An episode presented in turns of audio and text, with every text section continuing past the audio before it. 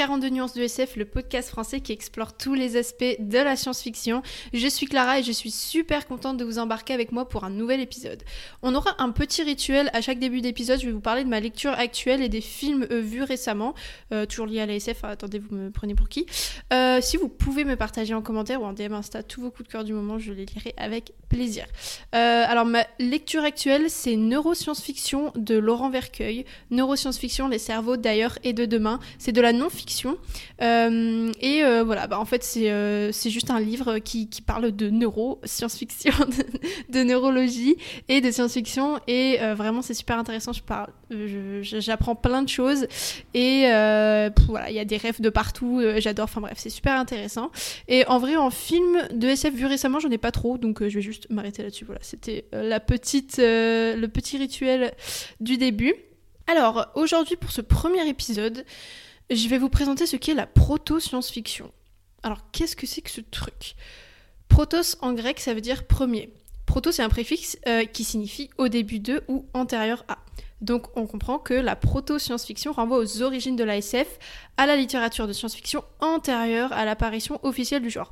Parfait donc pour ce premier épisode parce que je vais vous emmener avec moi vers la naissance de la SF.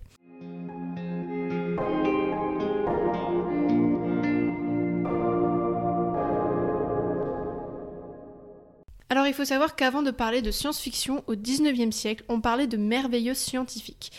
Et c'est un terme franco-français car le merveilleux scientifique est souvent utilisé pour faire référence aux œuvres de Jules Verne. Jules Verne, euh, on le sait tous, auteur entre autres de Voyage au centre de la Terre, du Tour du monde en 80 jours, au 20 milieux sous les mers, connu pour être le père fondateur de la SF, bla bla bla, on le connaît par cœur.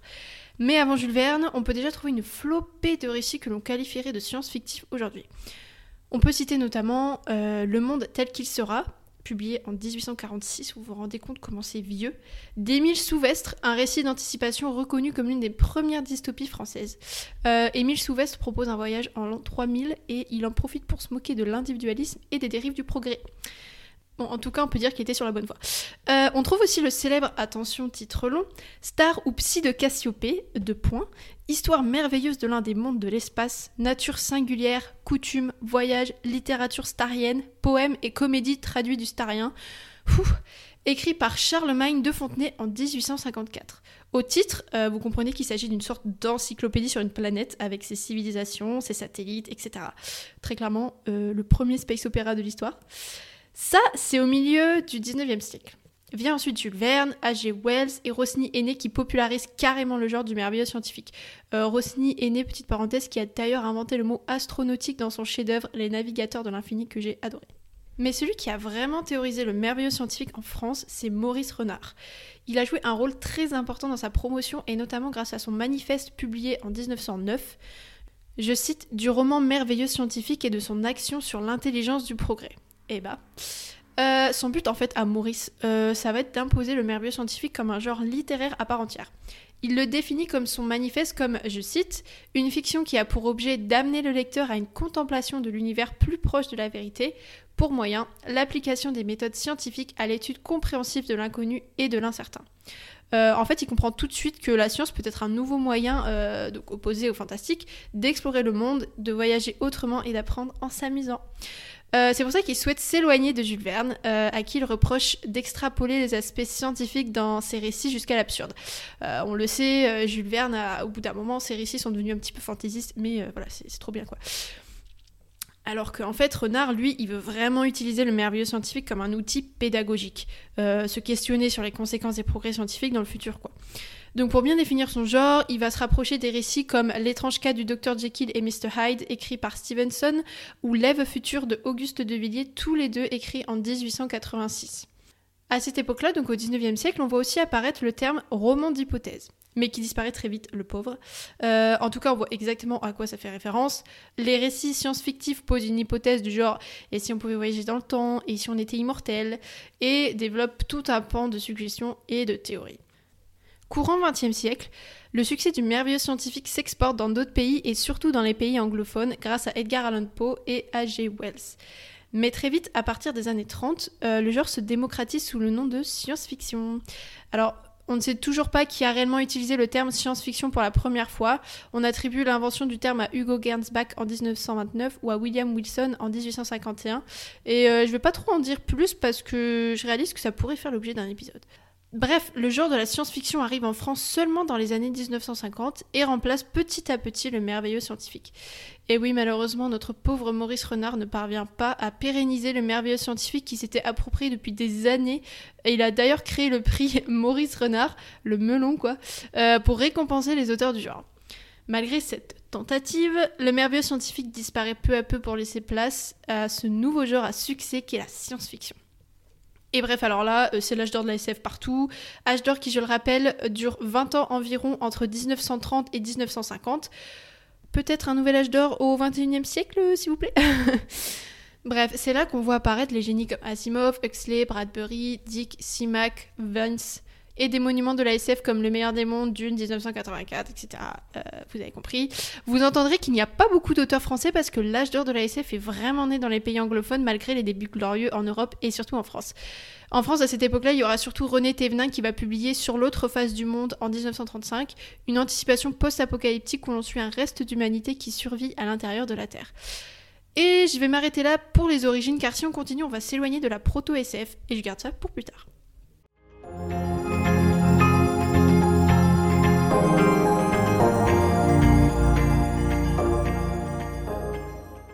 On a le droit de se demander euh, pourquoi, enfin, comment expliquer le fait que les gens ont eu de l'intérêt pour ce genre du merveilleux scientifique, genre d'où ça sort ce truc? Euh, petite parenthèse, je tiens juste à préciser que durant toute son expansion, la SF a toujours été une littérature populaire, euh, perçue comme médiocre et abrutissante. donc on a le droit de se demander pourquoi ça a été si populaire à cette époque, pourquoi autant d'intérêt, pourquoi? Eh bien, en parallèle de l'expansion du merveilleux scientifique au 19e siècle, et on peut même remonter avant au siècle des Lumières, c'est l'époque des grandes innovations scientifiques et pseudo-scientifiques. En 1895, Rodgun, je sais pas si je le dis bien, Rodgun euh, découvre les rayons X, découverte qui va bousculer tout le champ de la médecine car les maladies qui étaient jusque-là inexplicables eh bien, ont une cause physiologique. En 1898, Marie et Pierre Curie découvrent le radium qui va être utilisé en radiothérapie. L'auteur Guy de Terramont écrira d'ailleurs le livre L'homme qui voit au travers des murailles en 1913, utilisant le radium pour créer un super-humain capable de voir à travers tout. Louis Pasteur montre que les microbes sont partout dans notre quotidien et peuvent causer des maladies. D'ailleurs, cela va donner naissance à une branche bien connue du post-apo qui est l'épidémie mondiale. On peut citer euh, à cette époque une invasion de microbes euh, écrit par André Couvreur en 1909 où un scientifique augmente la taille des microbes et provoque la panique totale. Fleur Hopkins, une docteure en histoire de l'art, dira ceci à propos de cette vague de peur. C'est la faute à Pasteur, on découvre qu'il y a tout autour de nous des êtres invisibles qui nous manipulent, causent notre mort. La microbiologie a un impact très fort car le merveilleux scientifique s'inscrit dans l'émergence des sciences de l'invisible, dont la microbiologie. Jean-Martin Charcot, célèbre neurologue, découvre la sclérose latérale amyotrophique auquel on donnera son nom plus tard, la maladie de Charcot, mais a aussi énormément travaillé sur l'hypnothérapie et il est reconnu aujourd'hui comme le précurseur de la neurologie moderne et de la psychopathologie. Bien évidemment, on a toutes sortes de théories sensationnelles qui se développent comme la théorie de l'évolution de Darwin ou la théorie de l'inconscient développée et non inventée, développée par Freud. Euh, théories qui permettent de remettre en question tout ce qu'on pensait savoir de l'être humain et du monde. Donc ça fait beaucoup en un siècle et encore je suis vraiment euh, dans les grandes lignes. En fait, au 19e siècle, la science devient populaire. Les personnes ont de plus en plus accès aux revues scientifiques, aux livres, aux thèses qui sont elles de plus en plus vulgarisées aussi. Donc les gens deviennent moins hermétiques à la science, on va dire ça comme ça. Et ce genre-là leur permet d'étendre un peu plus leur connaissance et leur imagination avec un point de départ purement réel et scientifique. Tout simplement, on peut s'évader grâce à la science. Enfin, vous y croyez, vous La science qui nous donne des outils pour nous évader. Eh ben, c'est possible. On peut inventer tout ce qu'on veut à partir du réel et à partir de lois scientifiques qui ont été prouvées. Ou pas, d'ailleurs, qui n'ont pas encore été prouvées. Plus besoin d'inventer de nouveaux mondes fantastiques comme avec Tolkien. Alors attention, vous allez commencer par croire que je déteste le fantastique. Ce n'est pas le cas, j'adore le fantastique. Je n'ai rien contre Tolkien. Voilà, donc en fait, à cette époque-là, on peut explorer et interroger l'avenir dans notre monde avec les progrès scientifiques d'aujourd'hui.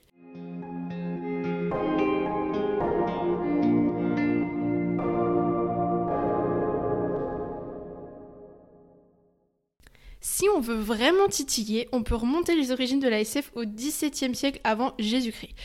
Et oui, on peut trouver de brefs récits en Inde, au Japon, en Grèce antique, dans la culture arabe, etc. L'époque médiévale regorge aussi de récits où l'on pourrait identifier des thèmes science-fictifs. Euh, en fait, la plupart de ces récits traitent souvent euh, de la quête d'immortalité, de voyages spatiaux, de voyages dans le temps, mais aussi d'animaux robots, des animaux métalliques, euh, il y a des déluges apocalyptiques, etc. Si je finis sur ça, c'est parce qu'on se rend compte que les hommes se sont toujours projetés dans le futur et ont toujours émis des hypothèses pour réinventer le monde. L'avenir, c'est quelque chose qui a toujours été incertain et c'est ce qui en fait quelque chose de passionnant. On le voit dans l'histoire, l'humain s'est toujours demandé à quoi ressemblerait le monde si on pouvait être immortel, si on pouvait voyager dans l'espace, si on pouvait se téléporter ou traverser les dimensions. Tout simplement, à quoi ressembleraient ces mondes-là si on avait les moyens technologiques et scientifiques? Finalement, la science-fiction a toujours existé, et oui. Et euh, l'avenir a toujours préoccupé l'imagination des hommes. C'est beau. Voilà, euh, je suis restée un petit peu vague pour pas trop euh, bah, vous saouler parce que ça reste de l'histoire et c'est un petit peu barbant.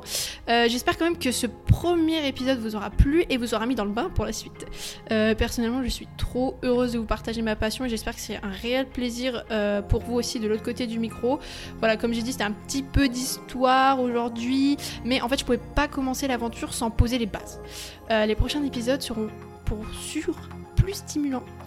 Euh, là, j'ai cité plein d'auteurs comme H.G. Wells, etc. J'ai pas trop parlé d'eux, mais on aura tellement l'occasion. Donc, euh, en fait, vous inquiétez pas, je, je- je- j'extrapolerai bien plus la prochaine fois.